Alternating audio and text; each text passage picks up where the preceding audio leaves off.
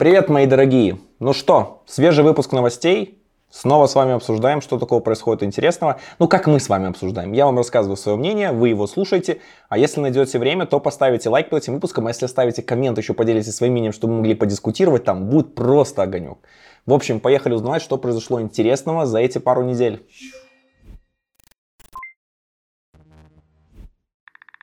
А этот выпуск на канале выходит при поддержке генерального партнера Android Broadcast команды инженеров Avito Tech. Вы знаете, какие-то классные ребята, какие они делают крутые решения. Наверное, одни из самых лучших разработчиков в России. В принципе, интересный опыт у них инженерный. А, поработать там действительно будет классно, полезно. Я сам с ребятами всегда общался, у них очень классная экспертиза, они много мне еще полезного рассказали. А как Серега Баиштян меня на собеседовании прожарил, скажем так. В общем, много чего полезного можете найти у них в их open source. И, соответственно, если вы заинтересуетесь работой, то тоже приходите к ним. Ссылочки на все это я оставлю в описании к этому видео. Самое значимое событие, которое произошло за последние пару недель для меня, это именно выход LumaFusion для Android. Вы скажете, что за LumaFusion? Вообще, что просто прилажка вышла и это событие? На самом деле нет.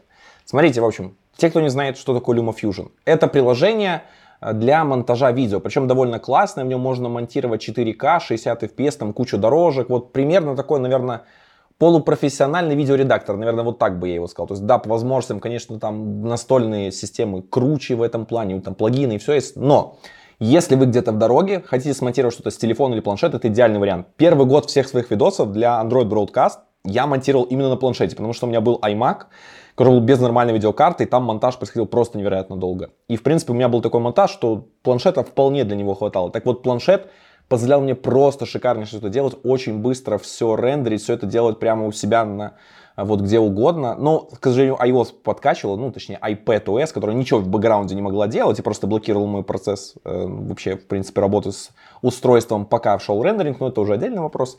Так вот, LumaFusion перенесли на Android. Ну, не совсем сначала на Android, его хотели перенести на Chrome OS. Потом перенесли, э, соответственно, поняли, что можно перенести на Android. Так вот, теперь он официально вышел, поддерживается Android. Э, Android это в смысле и телефоны, и планшеты. И также Android-версию адаптировали на Chrome OS. То есть, если на вашем компе с Chrome OS может запускаться Android-приложение, вы сможете это попробовать и все это поделать. Это очень классно, потому что действительно софт профессионального такого, скажем, уровня, за что, например, я очень люблю iPad и почему им тоже выбирал, начинает приходить на Android. И это прям классно. Вот это прям первая весточка, которая как бы Google то, что делает, там хочет сделать это планшеты снова великими, чтобы все у них было хорошо. Или даже я не могу сказать, что снова великими.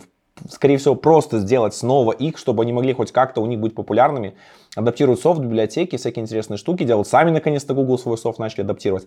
Так вот, LumaFusion, опять же, такая первая весточка того, что серьезный софт приходит на Android устройство. Конечно, на телефоне с ним работать не, неудобно и вообще не тот формат, но вот на планшете прям классно.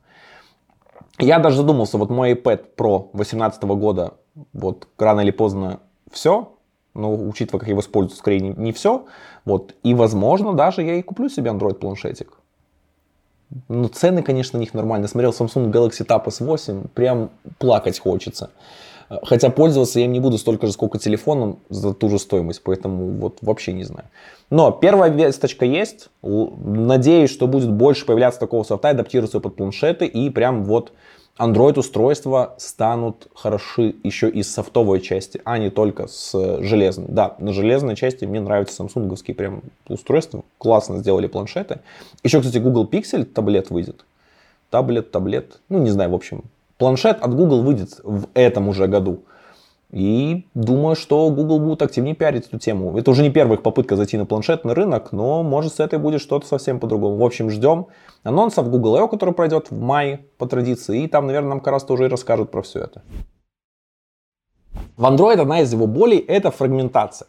И, конечно, соответственно, появление всяких новых API, особенно те, что переносятся из JDK или там более поздние синтаксические фичи Java, например, лямбды, которые появились в Java 8, а мы поддерживаем еще Android 5.0, многие кто из нас, и там все только Android 7 и выше, и там вообще никаких таких фичей нету, но лямбды мы как-то используем. Так вот, эта штука называется desugaring, она позволяет фактически вот этот синтаксический сахар, новый API, переносить на старые версии Android. Плюс появилась всякая важная новая штуковина, она как бы была, но вышел важный апдейт, называется Android Desugaring 2.0. Теперь перенесли, что не только как бы там старые API, которые были уже доступны в Android, можно использовать на старых версиях Android. То есть теперь все API, которые доступны в Android 13 касательно Java Neo, а, также еще перенесли туда Java Time, который из Android 13, Java Util Stream. Все это перенесли, но полноценно везде оно полностью будет работать только начиная с Android 7.0. К сожалению, на более поздней версии не все получается переносить. Но, например, библиотека Kotlin, которая оборачивает э, функционал NIO, теперь полноценно сможет у вас работать, и вы можете ее использовать. Для тех, кто не знает, что такое NIO, это, в общем, прокачанная версия I.O., которая построена на буферах. Э, мало ей кто пользуется, не знаю почему, но на самом деле где-то, думаю, есть специалисты, которые про это знают. Если вы активно пользуетесь NIO, Пишите в комментариях, будет очень интересно узнать, почему вам не подошел стандартный IO и почему вы перешли на NIO. Или я, может, преисполнюсь знаний от вас и пойму, что я всю жизнь неправильно юзал IO и надо было NIO давно уже брать наоборот. Проблема скорости работы Jetpack Compose вообще, в принципе, освещается уже вот везде.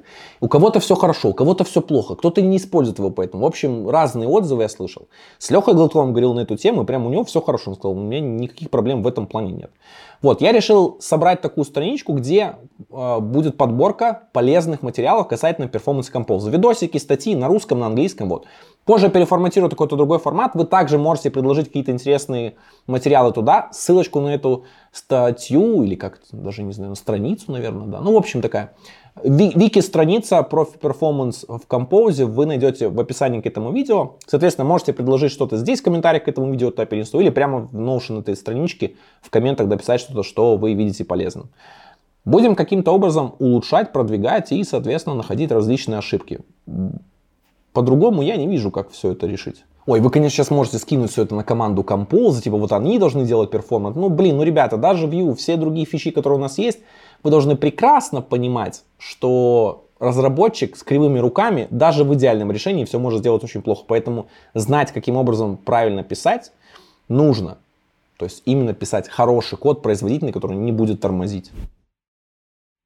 В Chrome есть классная функция Custom Tab. Если вы что не знаете такое, ну, в общем, фактически это интеграция браузера, когда вы можете открывать веб-контент внутри э, вашего приложения, то есть на мосту таком между Chrome и, соответственно, э, вашим приложением, не выходя из контекста, но получать полностью там все, поставка на пароли, вот эти все фичи, плюс можете влиять туда свои всякие экшены, кастомизировать. В общем, классный, э, классный опыт. Я думаю, мало кто уже использует WebView, по большей части все контент открывают именно таким образом. Так вот, теперь появилась новая функция, называется Chrome Partial Custom Tab извиняюсь за произношение, если что. Так вот, в общем, в чем суть? Теперь эта функция позволяет вам перекрывать не весь экран, открывать страницу весь, а то есть только часть, например, там вы можете какую-то часть экрана занять с помощью такого контента и показывать его в контексте какого-то нативного контента. Это очень удобно и позволит делать новые фичи. Эта функция уже доступна э, в Chrome браузере, то есть она уже давно есть, соответственно, уже раскатана, скорее всего, по пользователям. И вы можете использовать с помощью Jetpack WebView 1.5.0, который тоже уже стабильный, и там этот функционал весь поддерживается. 22 февраля вышло очередное обновление библиотек Android Jetpack. В принципе, оно настолько вот минорное, неинтересное. Самое, что, наверное, такое вот важное вышло, это Annotations 1.6.0 которые переписали с поддержкой Kotlin Multiplatform. То есть теперь эта библиотека мультиплатформенная в рамках инициативы, которая в Jetpack уже стартанула осенью этого года, осенью 2022 уже, 2023 этого года. И, в принципе, закономерно видно, как одна за одной библиотеки полностью переходят на Kotlin, а потом и в Kotlin Multiplatform. Architecture Component Core их пока еще не переписали на Kotlin, но уже подобавляли кучу аннотаций для лучшей поддержки Kotlin. То есть ну, null и nullable. Возможно, у вас начнет что-то не компилироваться из-за того, что будут выводиться типы более строго, и, соответственно, после обновления до этой версии придется кое-что подправить. На сайте developersandroid.com обновили документацию по обработке смены конфигурации. Когда, соответственно, у вас там, не знаю, поворачивается экран, меняется язык настройка или что-то другое происходит, когда нужно пересоздать Activity текущую, в принципе, все другие, которые у вас были, и обновить все. Вот, там как раз рассказали то, каким образом обрабатывать, как сохранить состояние, как сделать так, чтобы ваша Activity не пересоздавалась, то есть реагировать на изменения конфига самостоятельно. Также рассказали про гайды, то, как это интегрировать все из Jetpack Compose. В общем, в принципе, привели в такой актуальный вид, потому что документация это была довольно старенькая, уже не совсем такая актуальная. Google потихоньку-потихоньку все это делает, это прям хорошо.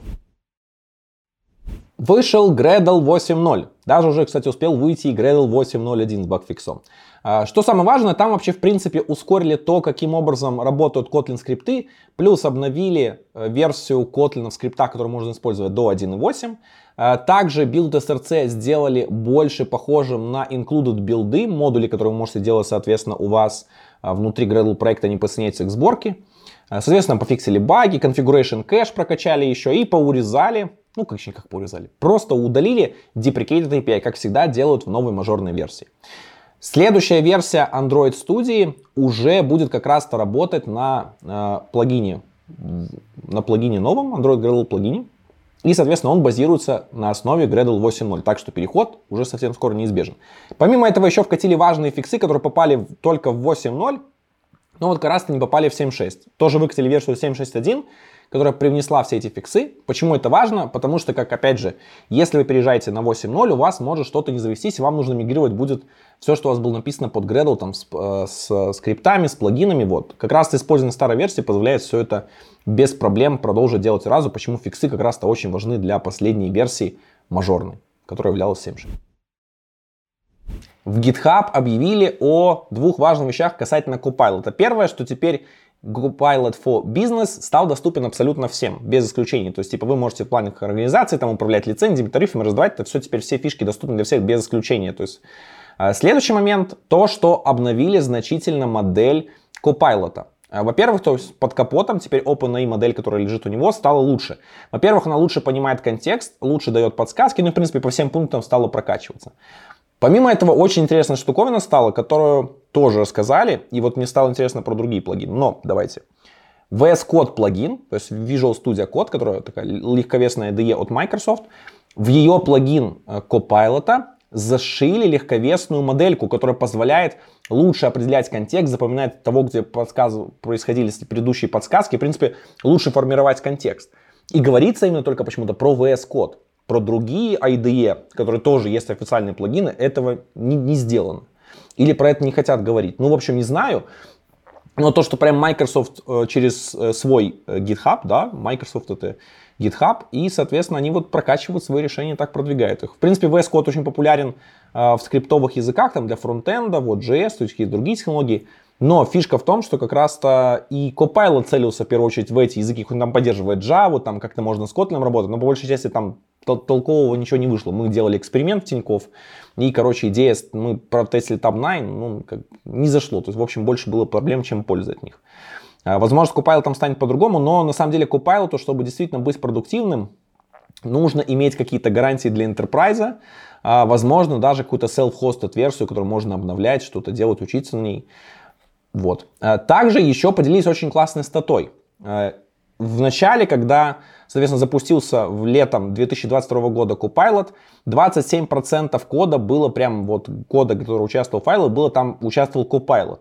Именно из тех людей, кто пользовался Copilot. То есть, то, вот, не всех разработчиков, а те, кто пользуется Copilot. Сейчас эта цифра достигла 46%, а в Java даже переваливает за 60% прям сумасшедшая цифра, и вот очень интересно, кто вот что он мне пишет. И вот очень не хватает фидбэк какие-нибудь там user story, грубо говоря, вот success story, мы, например, сделали там вот такую фичу, или вот это вот весь код генерим, и у нас программисты нужны, или как, или может Илон Маск проникся GitHub Copilot и поэтому увольняет так разработчиков Twitter налево и направо, мы будем генерить код, нам нужны люди, которые умеют формировать бизнес-требования, а не писать код. Может быть, он что-то видит дальше намного, чем мы. В общем, в любом случае, Copilot получил большой успех, активно развивается, прокачивается, делается. То есть э, союз Microsoft и OpenAI, которые они очень много вкладывают денег, инвестируют, уже как выходит вот именно как раз в примере Copilot технологии для генерации кода, так уже и ChatGPT, который заинтегрировали в поиск Bing. Я думаю, только дальше больше решений будет интегрироваться от OpenAI в продукты Microsoft. Наверное, на следующем на подходе будет Office 365 там, для генерации данных. Э, каких-нибудь там подсчетов, прогнозирований, вот прям будет тоже с помощью каких-нибудь OpenAI моделек. В принципе, за этим будущее, то есть когда модельки смогут анализировать данные, предсказывать что-то и заменять такой вот машинный труд, который выполняет человек, просто потому что раньше этого не было. Уволит ли нас всех Copilot? Я вот сижу, думаю, что-то я слабо верю, что Copilot будет настолько хорош в ближайшее время, чтобы на всех наших технологиях абсолютно заменить. А учитывая, как в России недоступны эти технологии, поэтому В России и Беларуси можем за это не переживать. Тот, наверное, порадуется.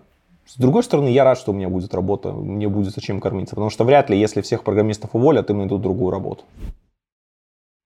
Прямо буквально перед запуском этого видео вышла Kotlin X Realization 1.5.0, уже стабильная версия. В общем, что там сделали? Обновились до самой стабильной версии Kotlin 1.8.10, э, добавили различные улучшения API, деприкейтнули старое API касательно полиморфизма, пофиксили баги, улучшили скорость, э, поддержали такую штуку, как называется Hakon. Я даже не знаю, что это такое. Вот какой-то экстеншн для JSON. Честно, впервые его услышал. Вот. Если вы его используете, пишите опять же в комментах, будет интересно знать. Возможно, я что-то пропустил за 10 лет своей карьеры. Также еще добавили крутую возможность, что в кастомных десериализаторах теперь можно использовать буферизированное чтение строк. Это позволит огромные большие строки читать без вылета, а, без вылета ошибки out of memory, что действительно большой плюс и достижение. Потому что на самом деле вот стриминговый парсинг, который есть во всех современных там библиотеках, или там Gason или Jackson, они очень важны. И вот как раз-то хочется, чтобы весь такой парсинг был вот как раз-то полностью в Kotlin Serialization во всех ее частях, и без проблем можно было мультиплатформенно сделать. Насколько сейчас знаю, э, стриминговый парсинг, он только экспериментально на JVM доступен, на других э, пока не работает.